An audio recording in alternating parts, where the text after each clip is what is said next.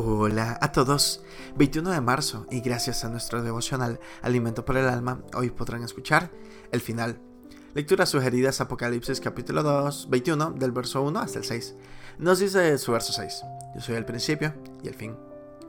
En el lenguaje popular de República Dominicana, de un tiempo a esta parte se puso de moda el término el final Dicha expresión implica que si se, tratase de una persona, esta es única o nadie la supiera en lo que hace, nadie la logra superar. Si se refiere a un hecho, es lo último que puede ocurrir en los límites de lo posible.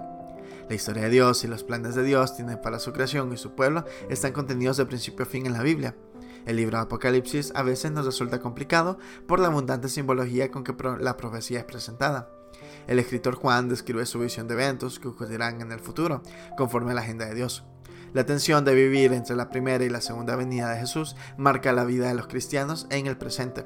Se interpreta que los males que nos afectan hoy son apenas principios de dolores, pero por más ansiedad y preocupación que nos puedan causar los eventos profetizados, también hay lecturas de la Biblia sumamente claras que se construyen en promesas en las que podemos cifrar nuestra mayor esperanza. Jesús es descrito como el principio y el final. Es el eterno Dios, siempre presente en todo, en todos los tiempos, incluyendo el final de esta era. Un día, las primeras cosas pasarán. Dejaremos atrás el dolor, la enfermedad, la muerte, el duelo y la tristeza. Los motivos por los que hoy lloramos cesarán, y la consolación será provista por el mismo Señor, quien enjugará todas nuestras lágrimas. Devocional escrito por Georgina Thompson de Johnson en República Dominicana. En Jesús tendremos un glorioso final. Muchas gracias por escuchar.